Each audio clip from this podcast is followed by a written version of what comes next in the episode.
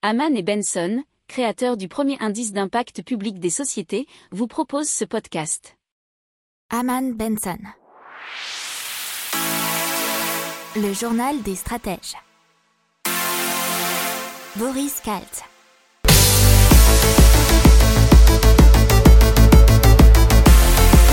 Bonjour à tous et bienvenue dans le journal des stratèges euh, pour eh bien l'intégrale écho de la semaine. Je vous souhaite une super écoute.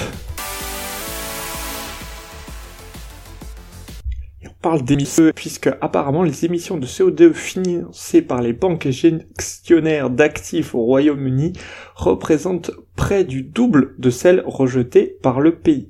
C'est ce qu'affirment dans une étude WWF et Greenpeace. Alors les résultats montrent que les émissions de CO2 associées aux sociétés financières analysées s'élèvent à 805 millions de tonnes, avec un peu plus de la moitié pour les banques. C'est euh, presque 1,8 fois les émissions produites à l'intérieur du Royaume-Uni. Et c'est plus que les émissions de l'Allemagne et du Canada, révèle l'étude. C'est parti, on commence tout de suite avec les nouvelles taxes possibles sur les automobilistes. Et pourquoi? Puisque c'est la Direction Générale du Trésor qui estime que les coûts générés par la circulation automobile sur la collectivité, donc ce sont les externalités, seraient supérieurs aux recettes fiscales sur les carburants et les péages autoroutiers. Alors les coûts, ça concerne les émissions de gaz à effet de serre, l'usure de la route, les accidents ou encore la pollution atmosphérique et sonore. Apparemment, selon euh, la Direction générale du Trésor et des chiffres de 2015, les prélèvements ne couvrent en moyenne qu'un tiers des externalités de la circulation routière. Alors pour combler ce manque à gagner, pour l'État, la Direction générale du Trésor propose la création de nouvelles taxes, une tarification carbone pour couvrir les émissions de CO2, mais aussi une taxe sur le bruit. L'expérimentation pourrait aussi être faite sur des péages urbains où l'augmentation des tarifs de stationnement pourrait également être étudiée. Allez, on traverse la Manche et on parle de Banque d'Angleterre, puisqu'elle avait abaissé son taux directeur à son plus bas historique qui était de 0,1% et demandé aux institutions financières concernées de se préparer à un éventuel passage à un taux négatif. Pourtant, la Banque d'Angleterre, BOE, a choisi de maintenir son taux d'intérêt à 0,1% et son programme de rachat d'actifs à 895 milliards de livres. Le gouverneur de la Banque d'Angleterre a par ailleurs profité de son audience devant la commission du Trésor pour critiquer les crypto-monnaies. Allez, on parle Internet par euh, satellite avec Eutelsat qui y a appris il y a quelques semaines 24% de OneWeb, l'opérateur de satellite qui est en dépôt de bilan mais soutenu par le gouvernement britannique. Il faut savoir que Eutelsat est déjà dans le projet européen de constellation de l'Internet par satellite. Et OneWeb est un concurrent de cette constellation, et ça a rendu Thierry Breton très mécontent, qui aurait dit « Je ne vois pas comment structurellement une entité peut avoir des parts dans deux projets concurrents. » Alors Eutelsat se défend, et euh, selon eux, rien ne dit que les deux constellations seront concurrentes. Selon le français, elles pourraient même avoir des missions différentes et être complémentaires. Pour Eutelsat, cette alliance avec OneWeb est aussi une façon de concurrencer le gigantesque projet rival d'Elon Musk, Starlink. donc, dans l'immobilier, on a les loyers qui baissent nettement dans plusieurs grandes villes. Alors à Bordeaux déjà le loyer moyen charge comprise pour un meublé est en repris de 6,7% sur un an et ça a été donné par le baromètre des loyers Se Loger d'avril dernier. Brest c'est la deuxième ville où les loyers reculent le plus suivi de Paris avec moins 4,5%. Ce sont souvent des villes où l'offre de meublé a explosé au cours des 12 derniers mois, notamment Bordeaux avec plus 324% et Paris plus 365%.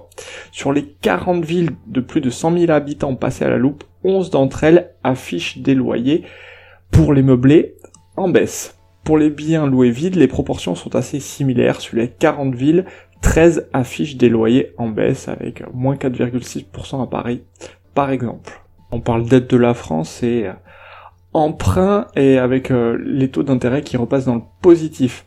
Alors en récapitulatif, la dette de la France est à 2650 milliards d'euros, et oui, ça fait de l'argent.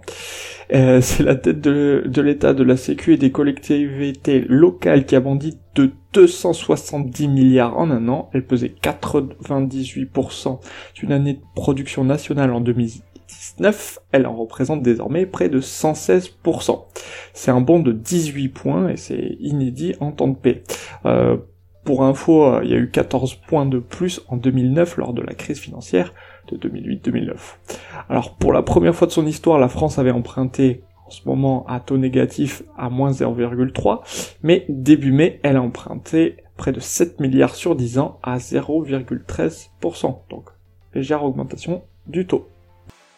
Donc les ventes en ligne qui ont bondi de 15% sur l'année euh, pour atteindre les 29 milliards d'euros en France. C'est 4 milliards de plus que l'année dernière selon la FEVAD, la Fédération du e-commerce et de la vente à distance. Il y a une progression de la vente de produits physiques de plus de 30%, alors que les services c'est seulement plus 1%, notamment avec une forte baisse du tourisme euh, et du coup des, de l'achat de services de tourisme en ligne, c'est moins 49%. Il y a eu pas mal de créations de sites internet, notamment de sites marchands, avec plus 12% sur les trois premiers mois de l'année, euh, comparé à la même période en 2020. Et ça fait à peu près 18 000 sites supplémentaires, ce qui est pas mal. Et euh, en ce qui concerne les marketplaces, les ventes euh, ont augmenté de 44%. Arrivé de plus d'un million de nouveaux acheteurs sur Internet, et l'accroissement du nombre de transactions, c'est également pas mal, c'est 499 millions contre 424 millions au premier trimestre 2020. C'est une progression de 17,8%. Allez, on va parler retour au travail. Ou pas d'ailleurs. les salariés sont nombreux puisque 60 14% des télétravailleurs affirment vouloir bah, rester dans un modèle proche de celui de maintenant, et 1 sur 2 sur l'ensemble des salariés. Euh, c'est un baromètre d'OpinionWay pour le cabinet Empreinte Humaine qui a fait cette enquête. Euh, la détresse psychologique recouvre à la fois des symptômes de dépression et d'épuisement, touche 4 salariés sur 10 et 17% disent connaître un taux de détresse élevé. 4 sur 10 disent euh, que plus de collègues agressifs malheureusement, et 1 sur 2 déclarent avoir des difficultés psychologiques liées au travail. Quasiment 8 salariés sur 10 veulent pouvoir avoir un mode hybride et télétravailler 1 à 3 jours par semaine. Allez, on parle de la Suède et de protectionnisme vis-à-vis d'Amazon. C'est une étude qui a été menée par QVIC et qui dit que 21,3% des Suédois ont boycotté Amazon parce que cela évince les entreprises locales du marché. 67,2% ont déclaré que l'arrivée d'Amazon sur le marché suédois n'avait pas provoqué de changement dans leurs habitudes d'achat. Et plus d'un consommateur suédois sur 10, c'est 14%, a consciemment augmenté sa fréquentation des magasins locaux pour empêcher Amazon de les fermer. Il faut savoir que euh, en Suède, 70% des consommateurs font déjà leur achat sur Internet. Alors, euh, non, pardon, 16,3% des répondants avaient essayé Amazon une fois et sont retournés vers les boutiques en ligne locales qu'ils utilisaient jusque-là. Alors, des experts affirment qu'Amazon aura du mal à percer en Suède à l'image de l'Australie, où il s'est lancé en 2017 dans des conditions similaires à celles observées en Suède. Aujourd'hui, sa part de marché n'y est que de 4%. N'oubliez pas de vous abonner au podcast, mais pourquoi pas aussi à notre newsletter La lettre des stratèges qui est gratuite, vous en trouverez dans les infos de l'émission, mais aussi sur notre site internet Aman Benson Stratégie, rubrique média La lettre des stratèges. Pour approfondir ces sujets, abonnez-vous à la newsletter de Haman et Benson et écoutez nos autres podcasts que vous retrouverez dans les notes de l'émission ou sur notre site internet.